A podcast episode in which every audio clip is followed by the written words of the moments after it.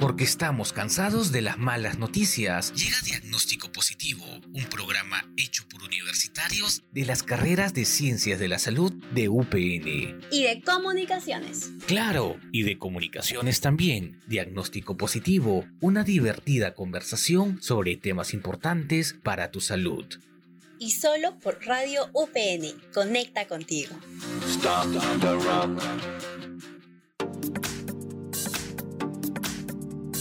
Hola, hola a todos, estoy aquí nuevamente con ustedes, mis queridos diagnostiqueros. Yo soy Flori Vilela de tu programa favorito, Diagnóstico Positivo. Y bueno, para este programa tenemos a dos grandes representantes. Tenemos por la carrera de nutrición a la bellísima, inigualable Fernandita Tirado y al increíblemente súper inteligente y guapo Flavio Soria que viene de la carrera de psicología. Palmas por favor, producción para ellos.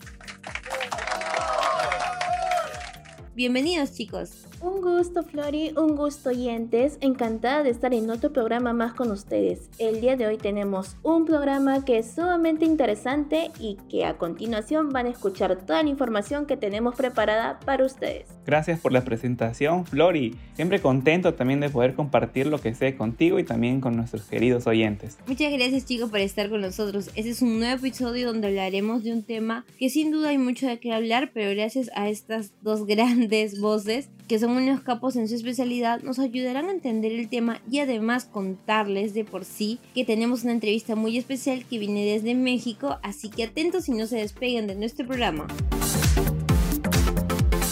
Y seguimos aquí en Diagnóstico Positivo, el programa número uno de Ciencias de la Salud. Quiero compartir con ustedes un tema que ha estado presente durante los jóvenes tal vez de hoy y de hace algunos añitos también. No sé si ustedes chicos recordarán, sobre todo mi querida Fer, a Annie y Mia. Claro que sí, Flori. Hagamos un pequeño recuerdo, queridos oyentes, sobre estos personajes de Ana y Mia.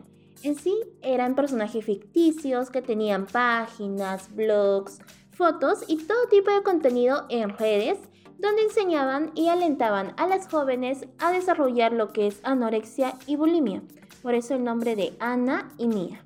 Bueno, en sí cabe mencionar que estas prácticas no han desaparecido y que este tipo de contenido en redes sociales hoy en día se ha vuelto mucho más peligroso porque si bien es cierto, antes era por blogs y todo ello, hoy en día tal vez lo tenemos más a la mano por las otras redes sociales que se actualizan a cada segundo, ¿no? Y durante la pandemia, contarles que los trastornos de conducta alimenticia, o también conocidos como TCA, han aumentado en un 20% alrededor del mundo durante, obviamente, el tiempo de pandemia. Es muy alarmante lo que mencionas, Flori. En nuestro país, especialmente en E-Salud, se alertó que desde el año 2012, la mitad de los casos en adolescentes asistían a servicios de salud mental en el Hospital Almenara, y que todo esto estaba relacionado con los trastornos de conducta alimentaria, principalmente lo que es anorexia y bulimia. Claro, Fer. Bueno, antes de continuar en sí, me gustaría saber un poquito que nos explicaras también a mí y a todos los oyentes sobre los, los trastornos de conducta alimenticia.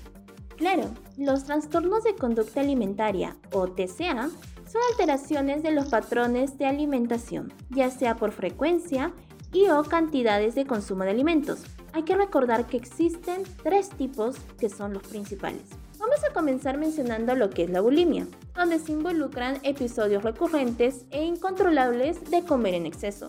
Y en este caso, luego la persona comienza a realizar acciones para compensar esta comida excesiva, porque recurren a lo que es el vómito, el uso de laxantes y hasta el ejercicio excesivo para no sufrir de eso. Y si mencionamos un dato interesante, Lady D sufrió de este episodio de lo que es de bulimia. Así es, Fer. Entonces sabemos de que esto también no solamente lo van a sufrir gente muy famosa, sino también hasta la persona de nuestro costado podría tener o llegar a desarrollar un trastorno alimenticio. Pero coméntanos, ¿cuál es el segundo tipo? El segundo tipo son los famosos atracones. Es un periodo más o menos breve donde la persona consume incontrolablemente comida y hasta ingestas de alcohol. Principalmente esto se da en las personas que están manejando una dieta demasiado restrictiva. Entonces a tener cuidado con este tipo de dietas y siempre consultar a sus nutricionistas para no caer en este tipo de TCA, ¿no? Y bueno, ya para terminar, Fernandita, ¿cuál es el tercer tipo? El tercer tipo tenemos a la anorexia. ¿Qué sucede cuando una persona comienza a rechazar los alimentos para poder lograr un peso bajo. Y si es que hablamos en términos nutricionales, por lo general están teniendo un índice de masa corporal o IMC que está por debajo del estándar que es 17.5. Y bueno, Fer, ¿qué influye en sí o, o, qué es lo que sucede en la vida de estas personas para que desarrollen un TCA? En sí, el factor psicológico es muy importante, ya que estas personas tienen signos de ansiedad porque se centran mucho en lo que es la apariencia por la que muestran y la opinión que pueden recibir de los demás. También las personas con trastorno de conducta alimentaria tienen una imagen distorsionada de sus cuerpos, lo cual les impide ver su realidad y rechazan el hecho de que puedan verse muy delgados. Y digamos, pueden estar con una contextura normal, pero ellos se van a ver que están con demasiados kilos. O si es que están demasiado delgaditos, ellos dicen que no, que todavía sigo gordo. Y la verdad, es una situación muy desesperante para ellos. Y también recordar que el factor social también va a influir, ¿no? Ya que existe presión social, cultural y familiar, de que muchas personas no siempre te miran y dicen, ¡ay, estás gordito! ¿Por qué no estás más delgado como tu primo, como la amiguita o como cualquier persona que está a costado? O obviamente las redes sociales que también nos marcan a veces un estándar de belleza relacionado obviamente con la delgadez. Sin embargo, hoy en día ya se sabe de que estamos promoviendo la aceptación del cuerpo verdadero que uno tiene y así mejorar obviamente tanto la salud mental, física y todo el ámbito donde una persona realmente se desarrolla. Y bueno, sin más preámbulos, no se se muevan de diagnóstico positivo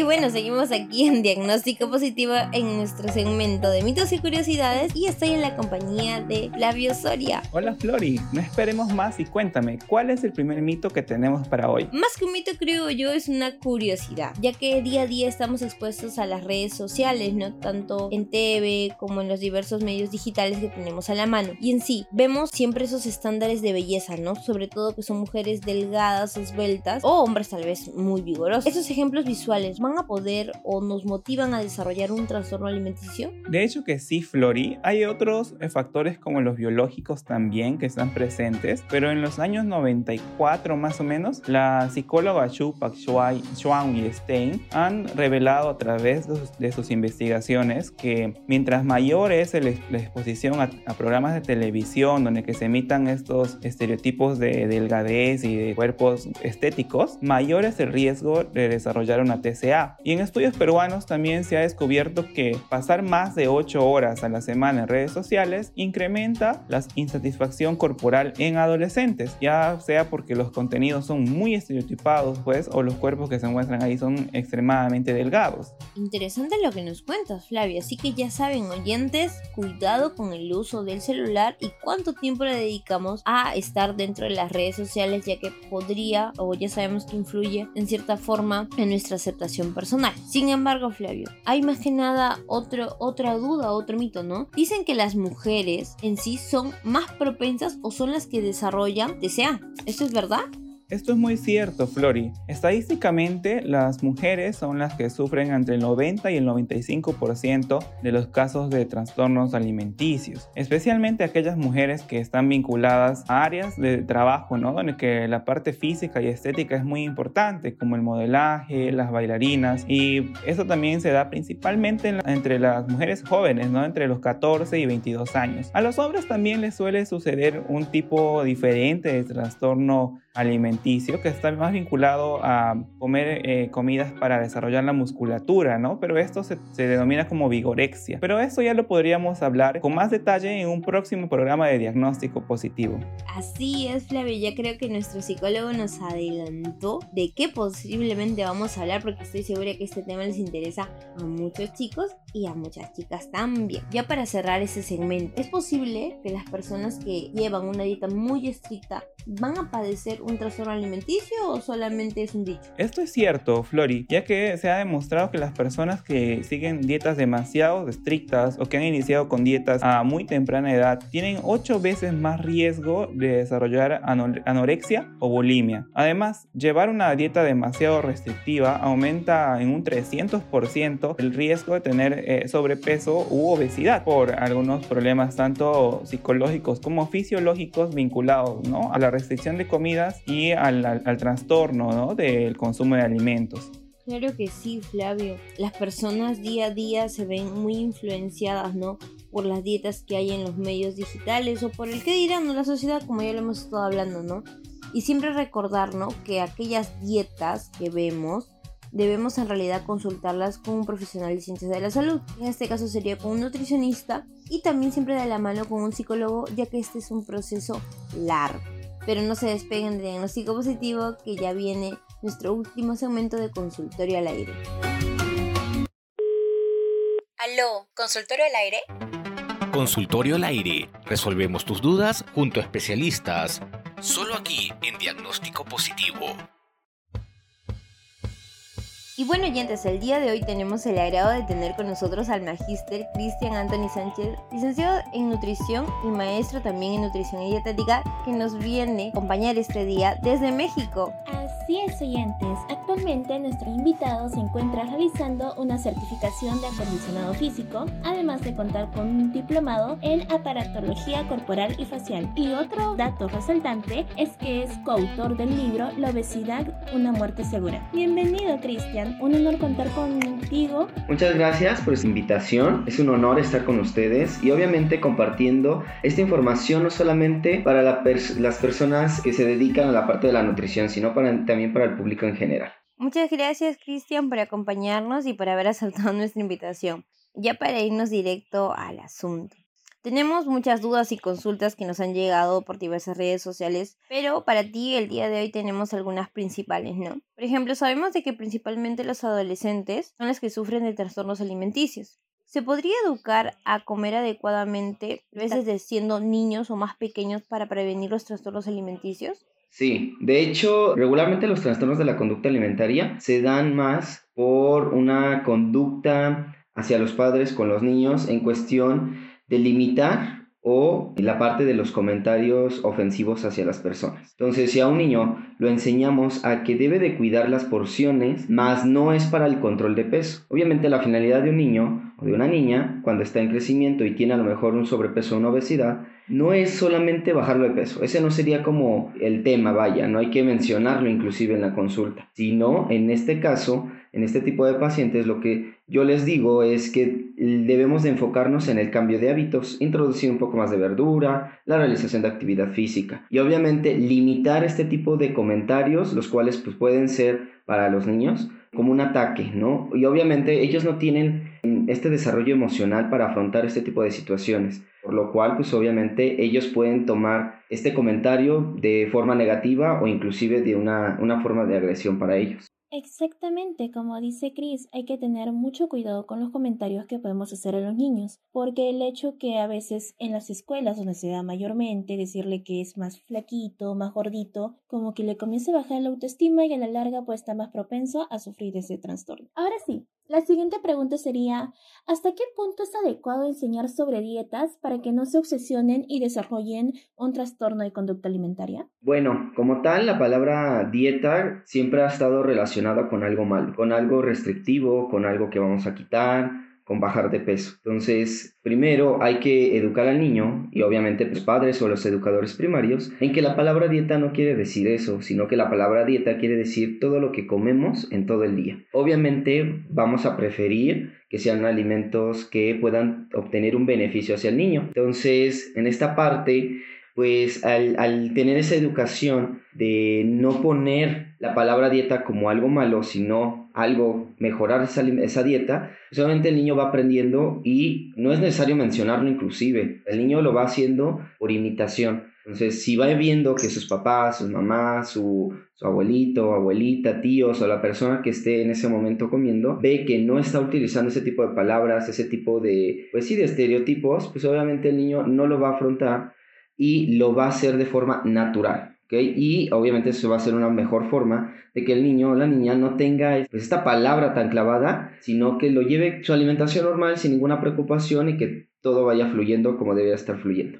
Siempre estaríamos recordando que la educación va a venir tal vez desde casa para evitar, bueno, estos malos entendidos de las palabras, no hay creer que la dieta siempre va relacionado a algo negativo, cuando en realidad es parte de un proceso tal vez natural, ¿no? Y dieta es lo que hacemos todos los días, todas las personas. Sabemos de que tal vez en estas personas que lo sufren van a existir o van a tener cierta falta de nutrientes porque, claro, no, no consumen una alimentación balanceada, ¿no? Y si eso sucede, ¿cómo afecta a su salud física? Bueno, recordemos que los trastornos de la conducta alimentaria Actualmente son bastantes, obviamente los que se han estado investigando un poco más, pues los más comunes, por ejemplo, anorexia nerviosa, bulimia nerviosa y trastorno por atracón. O cada uno de ellos pues se va relacionando por una limitación de alimentos o un exceso de alimentos. Entonces, si hablamos, por ejemplo, de una limitación de alimentos, dentro de nuestro organismo empieza a haber un poco de debilidad muscular, ya que el músculo trabaja con energía que estamos consumiendo. Si no estamos consumiendo, pues va a haber debilidad muscular. Por consecuencia, también va a haber una baja temperatura corporal, porque también la reserva de energía, que es el tejido graso, empieza a utilizarse y al momento de estarse utilizando, pues bueno, se va desgastando y llega un momento en el que pues ya casi no hay un buen porcentaje de masa grasa y por consecuencia va a generar que el paciente empiece a tener una intolerancia a temperaturas muy bajas o inclusive que sus manos empiece a estar demasiado frías. También va a haber una presencia de alopecia, que es la pérdida de cabello.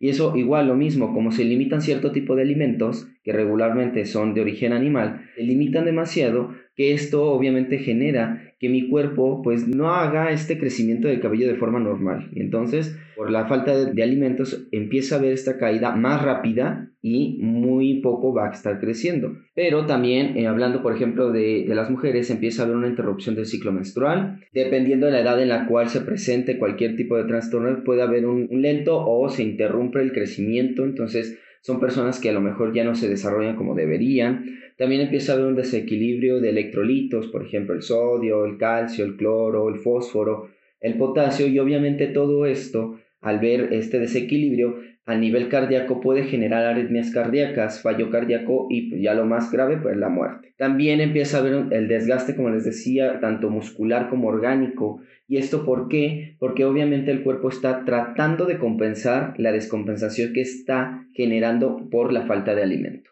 En algunas partes va a ser diferente. ¿Por qué? Porque hay unos se va a presentar en, en pacientes con anorexia y otros, por ejemplo, en, en, bulimia, que, por ejemplo, sabemos que en bulimia la utilización de métodos no sanos para bajar de peso, por ejemplo, el vómito. Entonces, si empieza, empezamos a vomitar, vomitar, vomitar, el esmalte de mis dientes se empiezan a desgastar y, se empiezan a ver dientes de apariencia un poco fea, por decirlo, o también empieza a haber un crecimiento de los cachetes porque nuestras glándulas salivales empiezan a generar una cantidad de saliva mayor para poder compensar eh, el daño que está generando por el ácido que está pasando.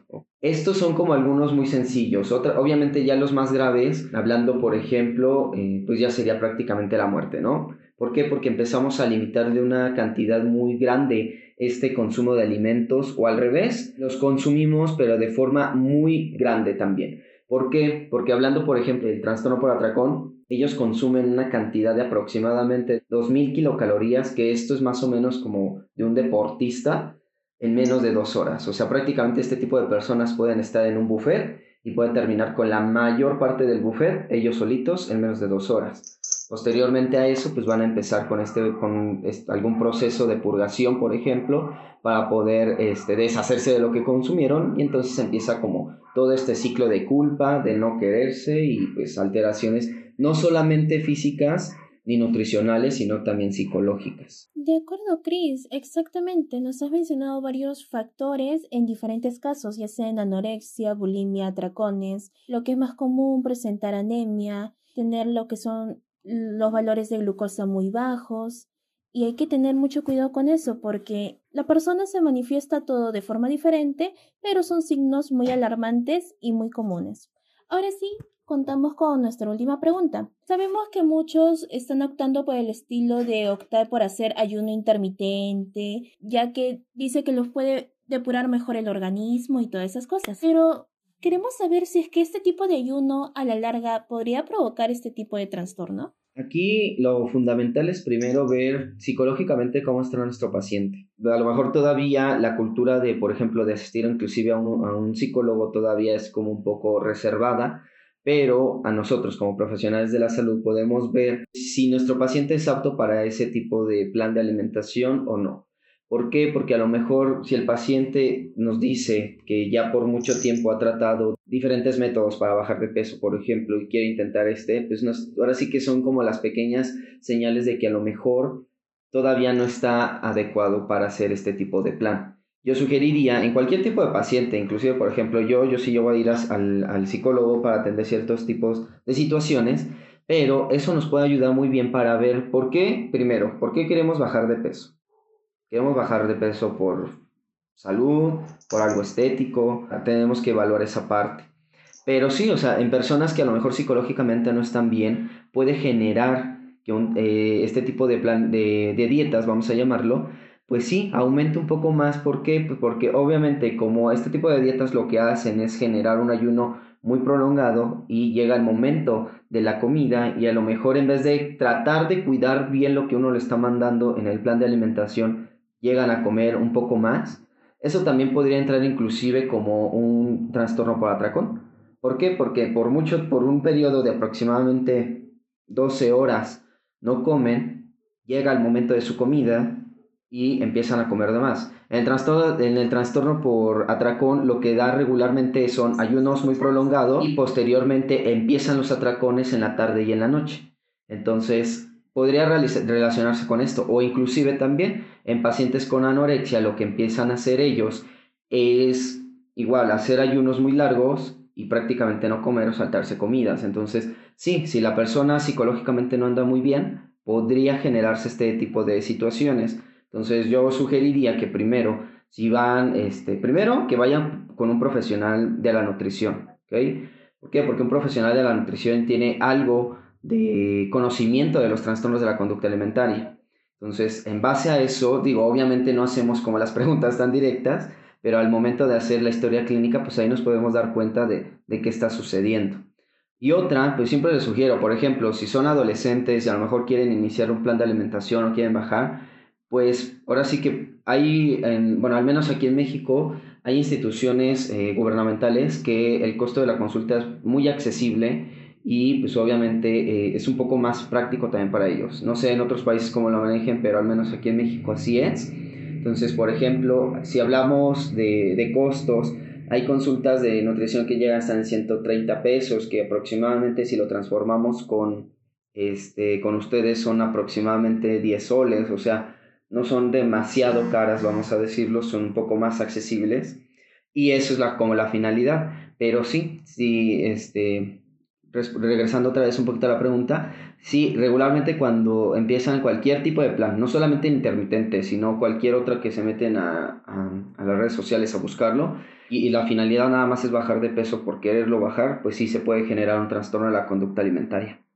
Ah, bueno, Cris, entonces sí va a ser peligroso cuando tal vez no te lo recomienda el profesional de la salud encargado, que sería, pues bueno, en este caso el nutricionista y que va a ser de gran peligro cuando solamente no, es por una guía externa y que siempre debemos buscar el apoyo tanto del psicólogo en estos casos cuando ya se detecta este tipo de trastornos y obviamente del profesional de la nutrición. Y bueno, Chris, muchísimas gracias por haber aceptado nuestra invitación. La información que nos has dejado va a ser muy valiosa no solamente para los chicos que conocen de este tema, sino también para todos nuestros queridos oyentes. Y bueno, así nos despedimos de Diagnóstico Positivo. Esto ha sido todo por hoy en Consultorio al Aire. No se olviden que pueden escuchar el programa todos los martes y los jueves a la 1 pm y 8 pm y los domingos a las 4 pm por la web del app de Radio UPN y también nos encuentran en Spotify como Radio UPN. Esto fue Diagnóstico Positivo.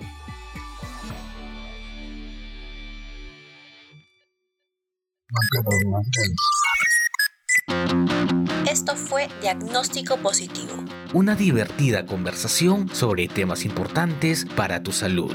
Y solo por Radio UPN. Conecta contigo.